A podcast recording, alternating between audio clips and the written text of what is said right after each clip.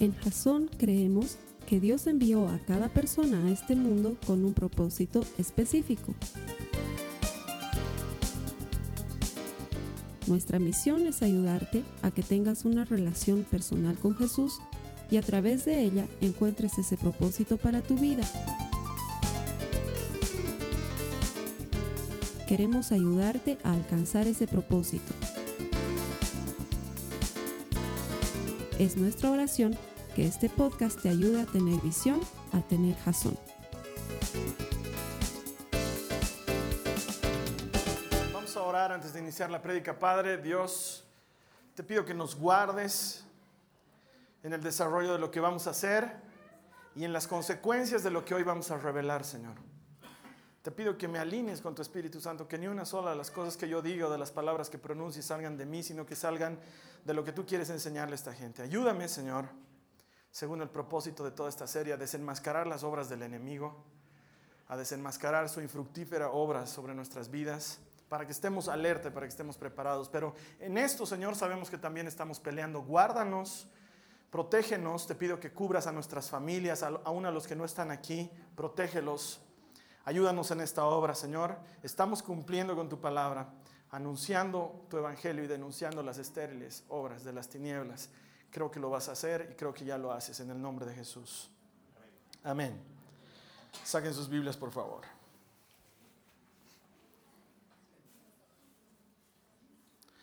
Muy bien, estamos en la cuarta semana de la serie que se llama Estrategias del Enemigo. El objetivo central de esta serie, tengo que recordártelo, es ayudarnos a entender desde la Biblia cómo funciona el plan del enemigo para atacar nuestras vidas. Porque lo primero que hemos desenmascarado es la idea de que Él no existe. Él podría actuar más libremente si los cristianos creyésemos que Él no existe. Y la verdad es que muchos cristianos creen que Él no existe. Y entonces al creer que Él no existe, bajamos la guardia. Y cuando bajas la guardia, eres proclive a que te ataque. Es así de sencillo. Pero también veíamos que el 25% de las cosas que Dios atribuye como problemas para que el Evangelio no prospere en nuestras vidas, solo el 25% está atribuido a Satanás, el resto no. Tenemos una lucha contra, decía la Biblia, contra seres espirituales, no es contra carne ni sangre, sino contra seres espirituales. Pero además de luchar contra estos seres espirituales, que es el enemigo y su obra que persisten, que ya han sido vencidos en la cruz del Calvario, pero que persisten en su obra, también luchamos contra nuestra propia carne y nuestras propias debilidades y también luchamos con el mundo, ¿sí? Y el mundo hace lo que el diablo quiere.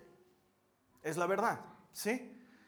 De hecho, por eso es que necesitamos acercarnos más a Dios. Y ya te lo he dicho tres domingos y te lo vuelvo a decir un domingo más.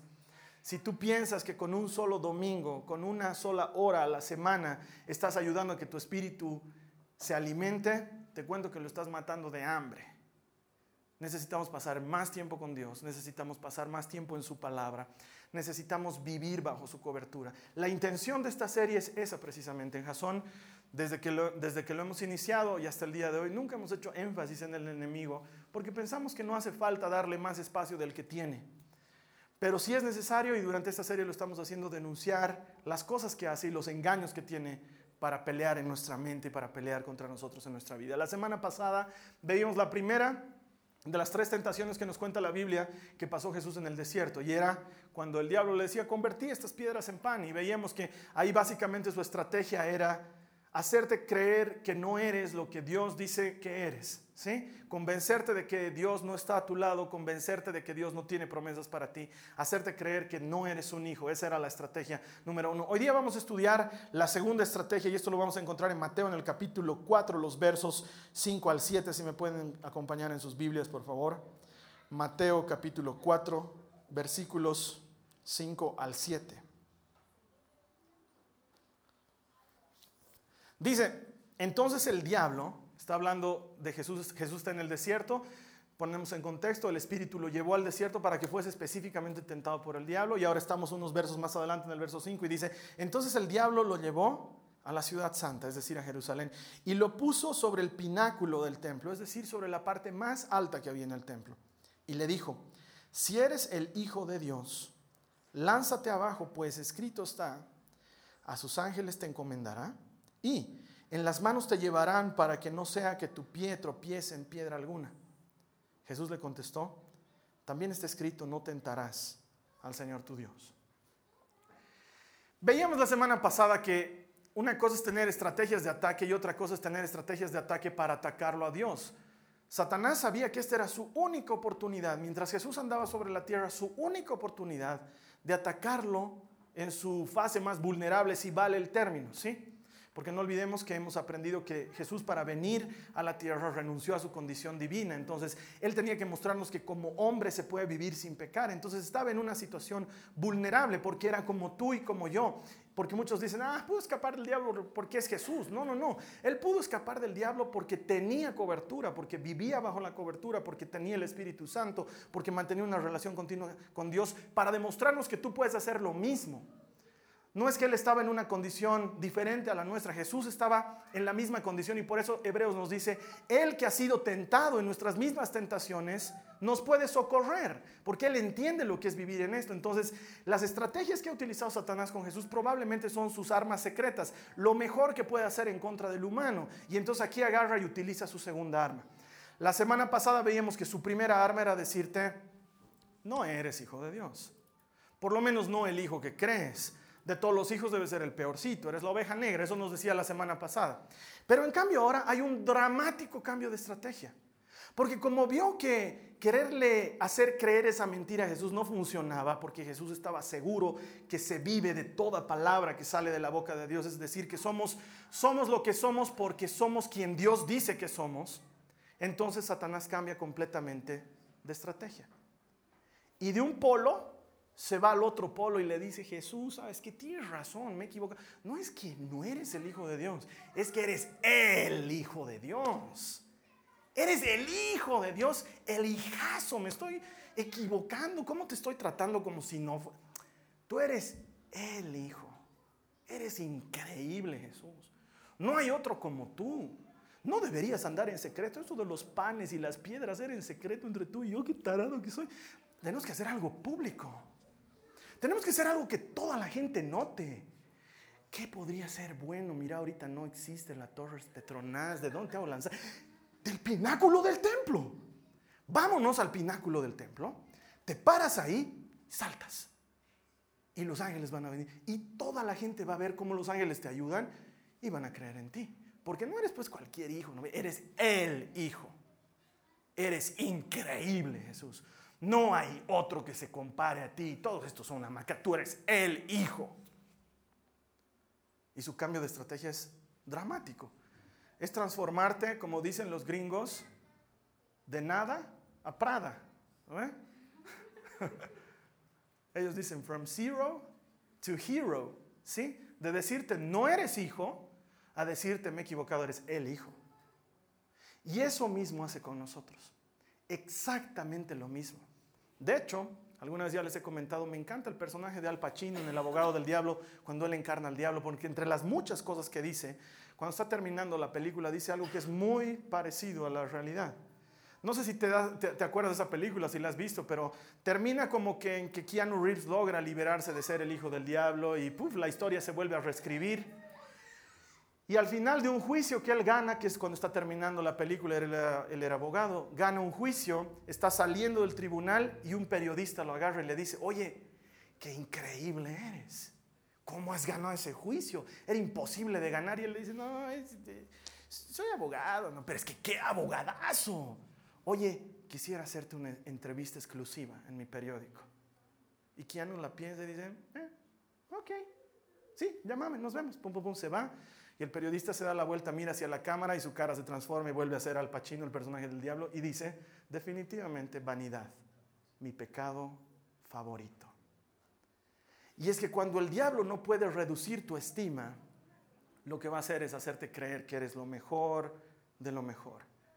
Hacerte creer que puedes prescindir de Dios en tu vida. Hacerte creer que tienes que ser autosuficiente que tienes que ser independiente y que puedes caminar lejos de Dios. Porque eres el Hijo de Dios, ¿qué te va a pasar si finalmente sus ángeles te están cuidando?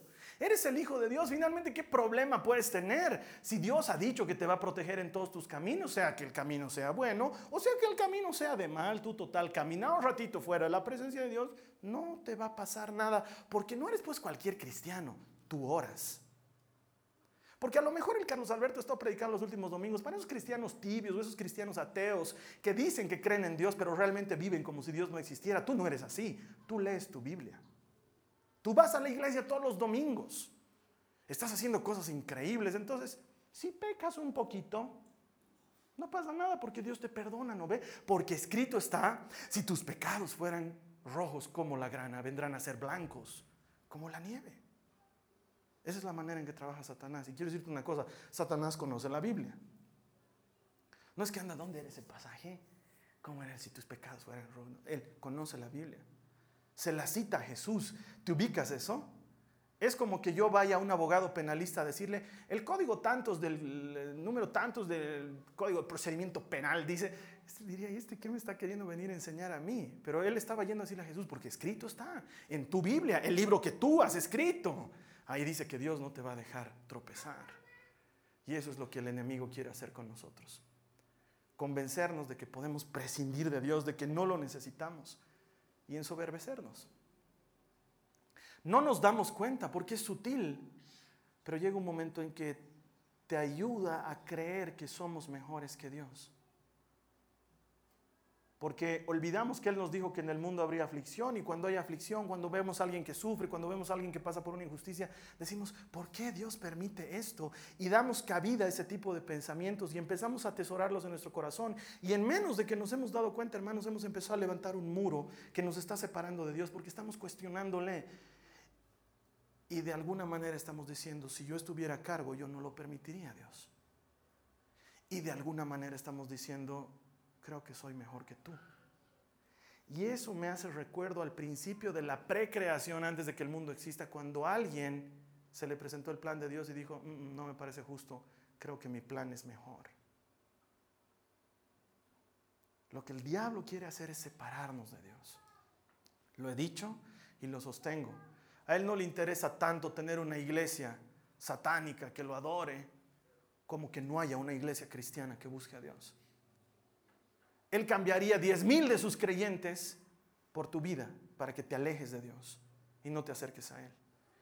Y si para lograr eso tiene que hacerte creer que tú puedes prescindir de Dios porque eres suficientemente bueno, está logrando su cometido. Porque la Biblia dice lo contrario, dice que no somos buenos, que no hay bueno ni uno solo, que no hay quien haga el bien, que todos necesitamos de Dios, pero Él te quiere hacer creer que tú estás muy bien al grado de que puedes prescindir de Dios. Porque sí es verdad y también lo sostengo. La semana pasada te decía, Dios dice de ti, lo estás haciendo mejor de lo que crees que lo estás haciendo. Pero eso es para combatir la condenación del enemigo, porque cuando el enemigo usa eso y dice, así, ah, lo estás haciendo tan bien que puedes prescindir de Dios, ya nos ha hecho salir de la cobertura.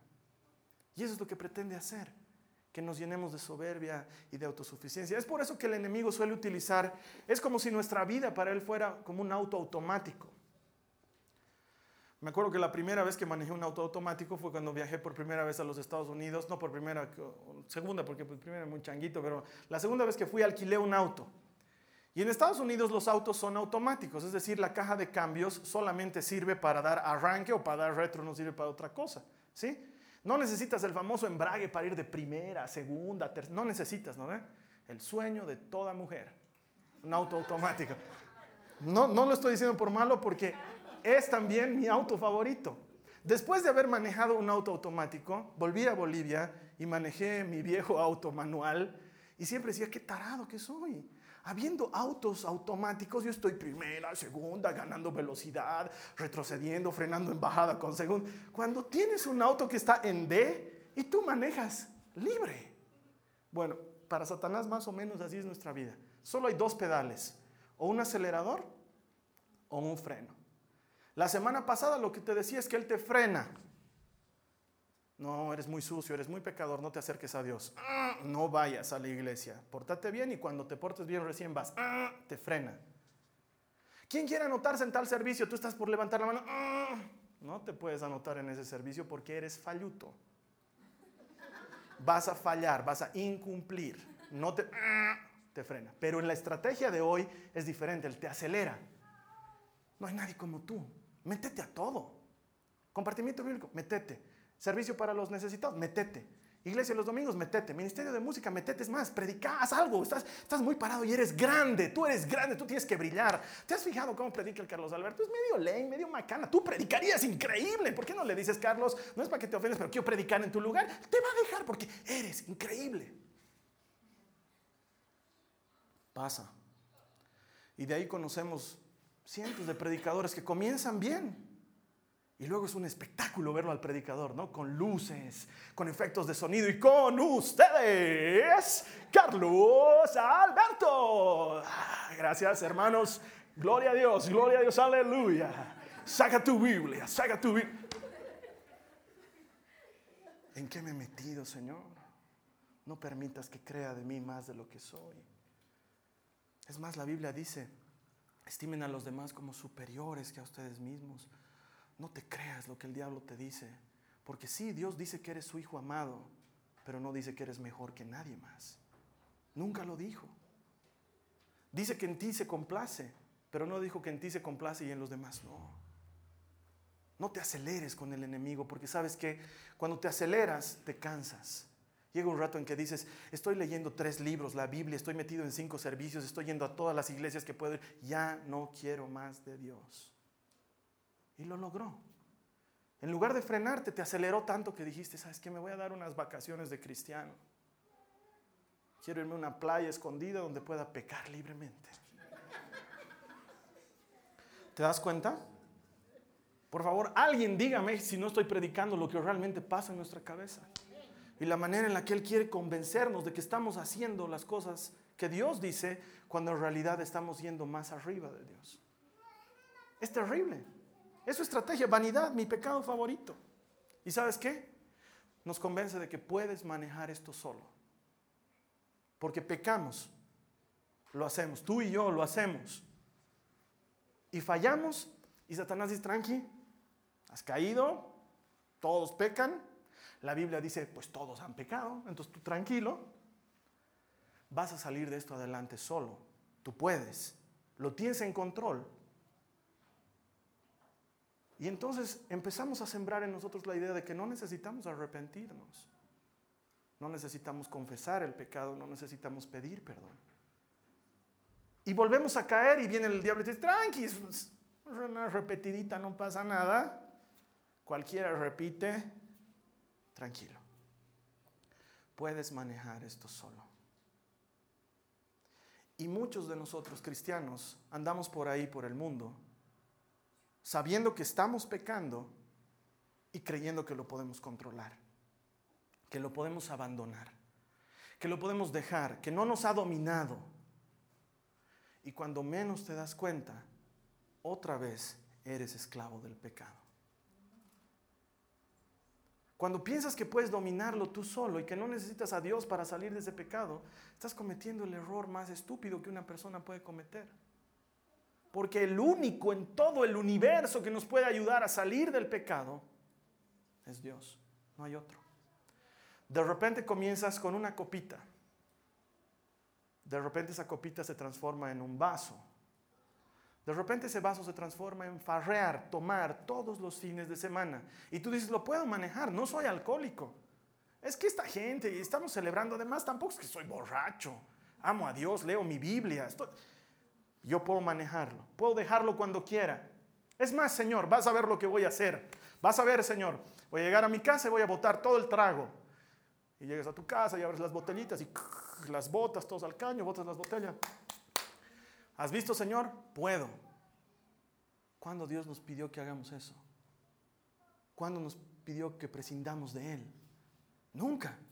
Y menos para combatir el pecado. Y la siguiente semana, en la fiesta de otro amigo, estás tomando. Has botado todos los tragos de tu casa y estás tomando escondidas. Ponle el nombre que quieras, ponle el pecado que quieras. De repente empiezas a mensajear con una chica que no es tu esposa. Y se empiezan a mandar florcitas y besitos y todas esas porqueritas que hay en los mensajeritos. Y dices, no, no es nada, no, si, no, no es nada, no, no es nada, es una amiga.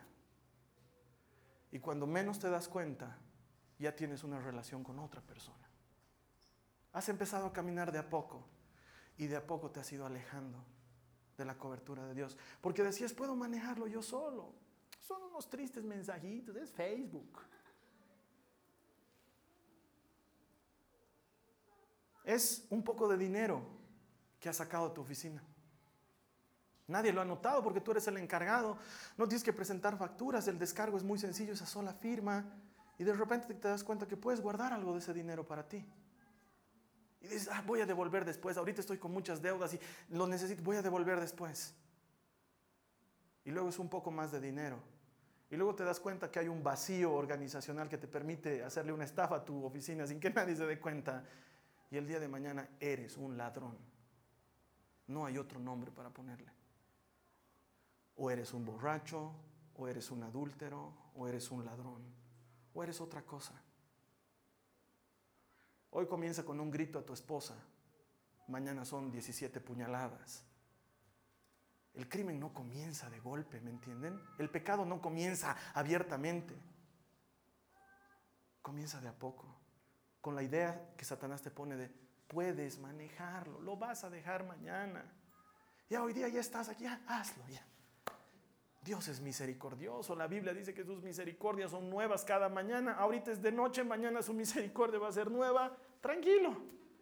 Peca esta noche tranquilo, mañana su misericordia, ups, es nueva. Cada mañana dice que son nuevas. Si estuvieras pecando en la tarde, digamos, vas a tener que esperar mucho su misericordia. Es de noche, peca. Y a muchos nos logra convencer de eso. Es eso lo que le está diciendo Jesús. Lánzate. Lánzate, Dios te va a cuidar. Él ha prometido que te va a cuidar. Lánzate. Y la respuesta de Jesús es simple. No pondrás a prueba al Señor tu Dios, no lo tentarás.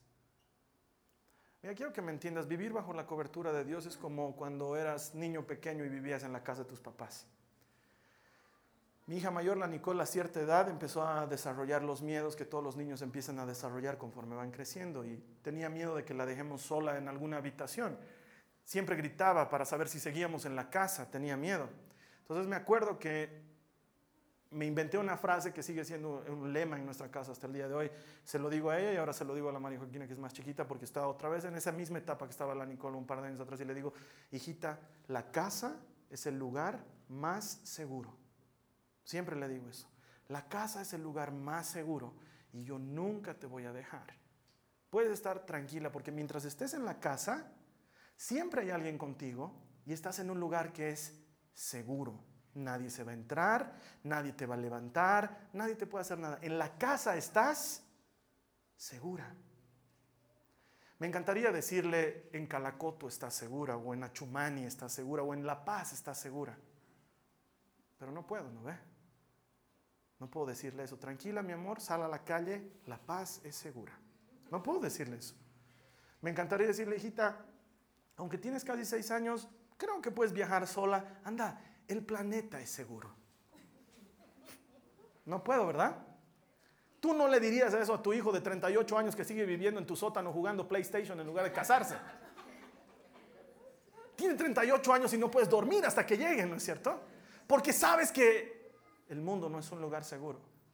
Pero en cuanto cruza el umbral de tu puerta, ¿qué dices? Nada, respiras.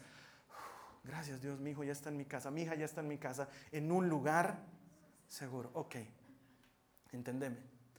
Vivir en la presencia de Dios es estar en un lugar seguro. Eso es lo que dice el Salmo 91. Habitar bajo las alas de su protección es estar en un lugar seguro. Pero el diablo te convence que eres tan capo, tan linterna verde, que puedes salirte de sus alas y empezar a caminar un poquito lejos. Empezar a caminar fuera de su presencia. Un pecadito allá, una soncerita acá, una condescendencia aquí, otra condescendencia allá. Y que luego puedes volver bajo sus alas. Y la verdad es que puedes volver bajo sus alas siempre, pero que mientras estés lejos de Él, y eso se llama desobediencia, la Biblia es clara, no estás protegido. Dios no puede desdecirse si vale la palabra. Él ha dicho, si me obedeces, yo estaré contigo, pero si me desobedeces, te va a ir mal. No te estoy diciendo que te voy a maldecir, te voy a echar mal de ojo, a ver, te has ido fuera de mí, a la hora no te quiero. No. Es, Dios es dueño del tiempo y el espacio. Él ha visto lo que te sucede fuera de, de su presencia y te advierte de antemano. No te vayas de mi presencia porque la desobediencia tiene consecuencias. Desobedecer, caminar lejos de mí, tiene consecuencias. Entendé esto, mi hermano, mi hermana. Vivir bajo sus alas es el lugar más seguro. Y el enemigo nos quiere convencer de que no es así. Y muchos le creemos porque nos hemos vuelto expertos en transmigrar de una realidad a la otra. Somos como Neo en Matrix. Entramos en la matriz, salimos de la matriz. Entramos de la matriz, salimos de la matriz.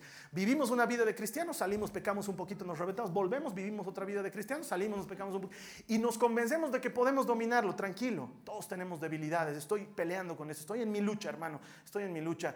Y sin Dios vas a perder. Te lo firmo. Sin Dios no puedes. No puedo sin Dios. No puedo controlar mi pecado. No puedo medirlo. No puedo decir hasta tal día voy a pecar y a partir de tal día. No es como hacer dieta. Y seamos sinceros, ni dieta podemos hacer. Es la verdad. Y sin embargo pensamos que algo tan sencillo como la dieta que no podemos hacer es menos problema que el pecado que nos domina. Y olvidamos que Jesús dice, todo el que peca es esclavo de su pecado. Esa es la segunda estrategia. Y para esa estrategia Dios tiene una respuesta. Acompáñame en tu Biblia, por favor. A Juan en el capítulo 15, el verso 5. Juan 15, 5. Jesús está charlando con sus discípulos. Esta es la famosa parábola de la vid y los sarmientos. Y en esta parábola Jesús les dice algo. En este versículo que como siempre les digo mis hermanos, hay versículos que necesitan interpretación, hay versículos que están tan claros que no necesitan interpretarse. Este versículo no necesita ningún tipo de interpretación, dice el verso 5, yo soy la vid y ustedes son los sarmientos, el que permanece en mí y yo en él, ese da mucho fruto, porque separados de mí, nada pueden hacer. Separados de mí, nada pueden hacer. Eres lo que eres porque Dios dice que lo eres y porque Él te sustenta para que lo seas. Porque separado de Él, no lo eres. Somos hijos por medio de la sangre de Cristo. Cuando la sangre no nos está cubriendo, no eres hijo. Jesús está siendo bien claro, yo soy la vid, yo soy la planta principal, está diciendo. ¿Y ustedes qué son? Las ramas. Si la rama permanece unida al árbol va a dar mucho fruto, pero si cortamos la rama se seca. Aparte de mí te vas a secar, dice Jesús. Separado de mí no puedes hacer nada.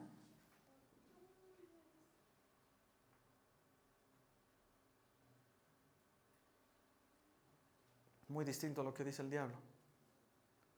Camina lejos, total, Dios es tu papá. Ahora quiero decirte una gran verdad del amor de Dios.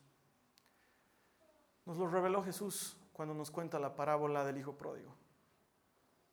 El padre no se entra a su casa y cierra la puerta y dice, malcriado te has ido, váyase. El padre sale todos los días a esperar que regreses. Él sale todos los días a esperar que regrese. Él no nos va a obligar.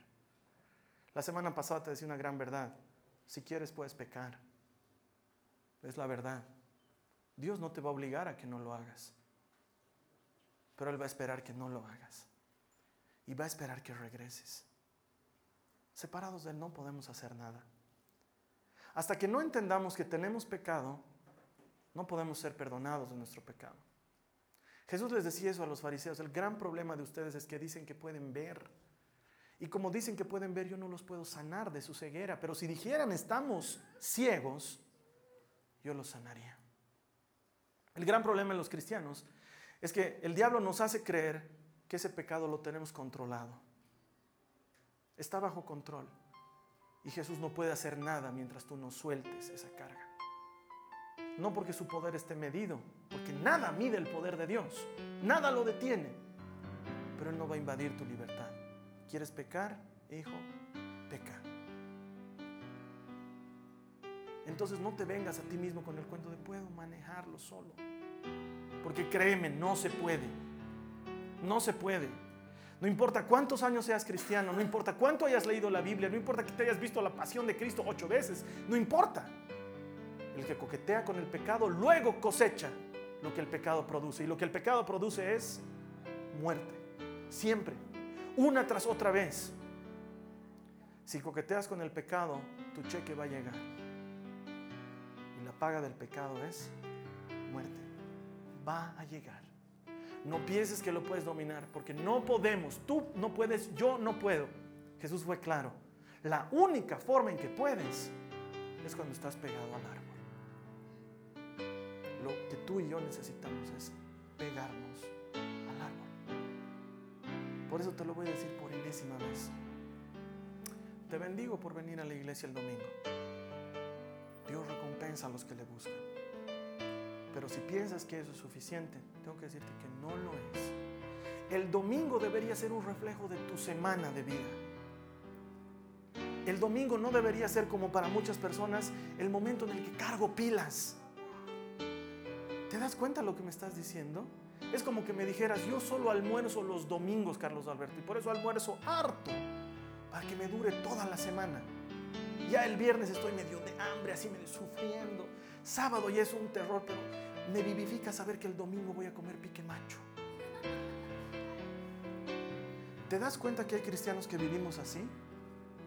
Termina el domingo, como ha sido el día del Señor y ya se lo has dado, ¿Para qué voy a leer mi Biblia? ¿Para qué voy a orar? Ya he ido el domingo a la iglesia. Llega el lunes, el lunes tiene sus propios afanes, propio del lunes, no te acercas a Dios.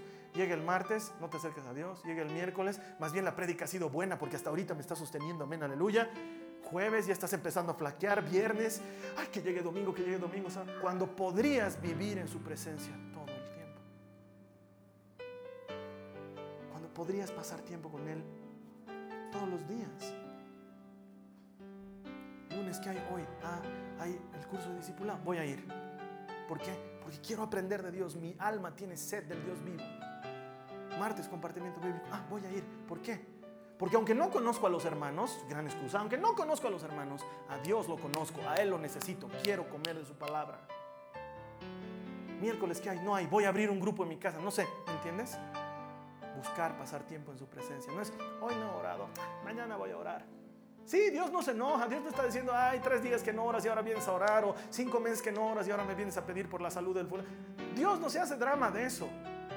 ¿Entienden? El árbol sigue firme y sigue dando frutos. La rama que se está secando es la que se está apartando.